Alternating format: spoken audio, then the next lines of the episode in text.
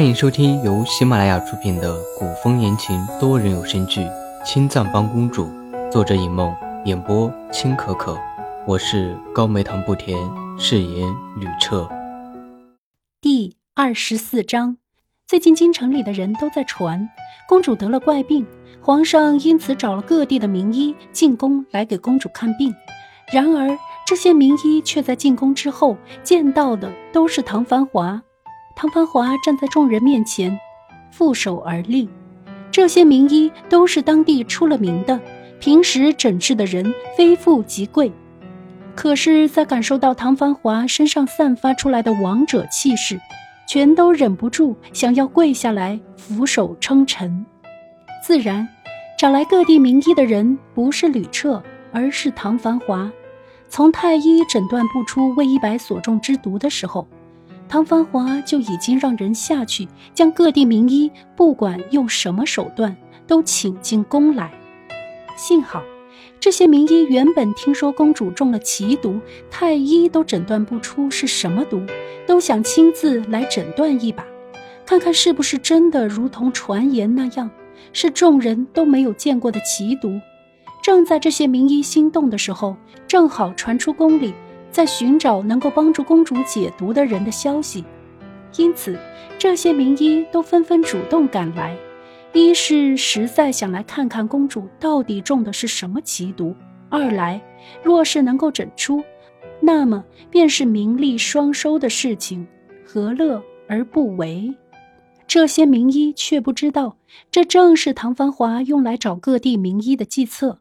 只是这些名医。在为魏一白把完脉之后，个个面带不解，深眉紧锁，全都聚集在了一起，商量了半天，却得出无人见过此毒的结论。听到这样的结果，唐繁华觉得心头被人重重的捶了一拳。这些名医里，有几位的声望甚至比皇宫里的老太医还要高，可是他们聚在一起。都讨论不出魏一白中的到底是什么毒？难道说真的没有办法了吗？老太医说正在配制解药，可是但凡有个万一，万一魏一白等不了呢？看着面色已经虚弱至极的魏一白，唐繁华攥紧拳头，指甲深深的嵌入手心。唐繁华在心中发誓：一白。我不会让你死，一定不会。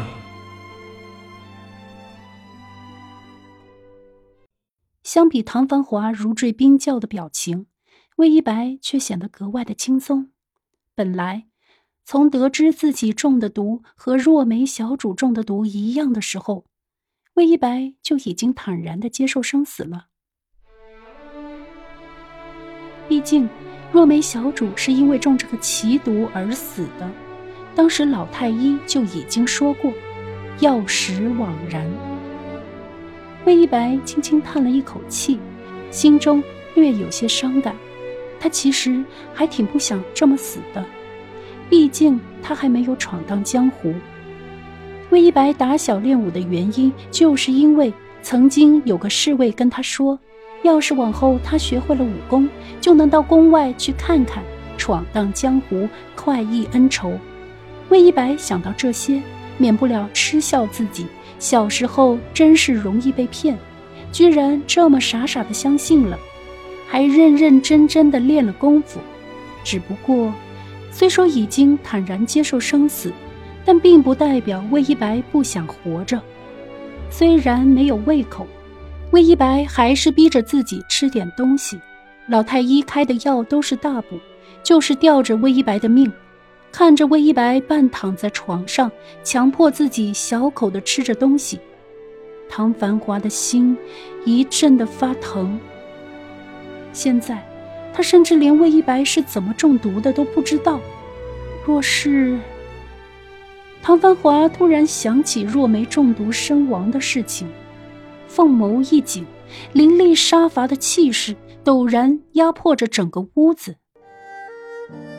若是……下毒的人再次下毒手呢？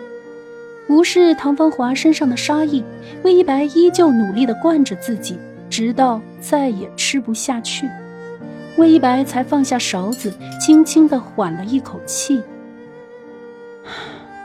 小谷，魏一白想叫殷小谷将碗勺拿走，却不见了殷小谷的影子。小谷，为了防止有心人再次下毒手，现在魏一白的衣食住行都由殷小谷一人负责。刚才殷小谷想起老太医还开了一个补方，正好趁着唐繁华在这里，就赶紧去炖汤了，所以殷小谷才不在屋里。他去帮你炖补品了。说着，唐繁华上前，长腿一迈，已经走到床边，伸手将碗勺接过，目光落在魏一白的脸上，被唐繁华看得莫名其妙。魏一白在自己的脸上擦了一把，看了看手心，并没有发现什么脏的东西，这才察觉到自己的失态。唐繁华将碗放在一边，将心中的疑问告诉魏一白：“一白，在中毒前有没有接触过什么人？”魏一白看了眼唐繁华，冷眸如霜，语气淡然：“你。”唐繁华呼吸一滞，魏一白怀疑的人居然是他。他为他奔波，为他请来各地的名医，他居然怀疑他。难掩眼中的伤痛，唐繁华深深吸了一口气，压下心中的酸涩，柔声哄道：“一白，我不会做这种事情。我如果想……若说……”到底有什么人有机会对本宫下毒？那么就只有你，齐王殿下。中毒的前一天，本宫是和你一起吃饭的，那时候你完全有机会对本宫下毒的。而且中毒的时候，也是你第一个发现的。魏一白却打断了唐繁华的话，示意唐繁华坐下。魏一白揉了揉酸疼的脖子。这才解释道：“这些想法很久就在魏一白的脑子里。如果不是唐繁华做事太过精明，魏一白几乎认为事情就是这样。但是齐王殿下，你绝对不会做出这么肤浅的事情。你要是想做成一件事情，绝对不会直接动手。如果你想对我怎么样？”一定是让别人动手。你说，我说对了吗？说到这里，魏一白回头看看外面围坐一团，还浑然不觉中了唐繁华计策的名医，更加证实了自己的想法。听魏一白这么说，唐繁华心中的酸涩荡然无存。原来，魏一白是相信他的，而且还这么理解他。没错。他也觉得下毒之人就是想让魏一白以为下毒之人是他。毕竟，如果魏一白将这个想法告诉吕彻，照着吕彻心疼魏一白的程度，必定会将他绳之以法。那么下毒之人就可以逍遥法外了。唐繁华轻笑：“那一白，我是不是该谢你放了我一马？”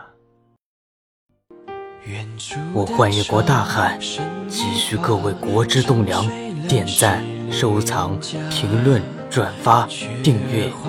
旅车再次多谢诸位。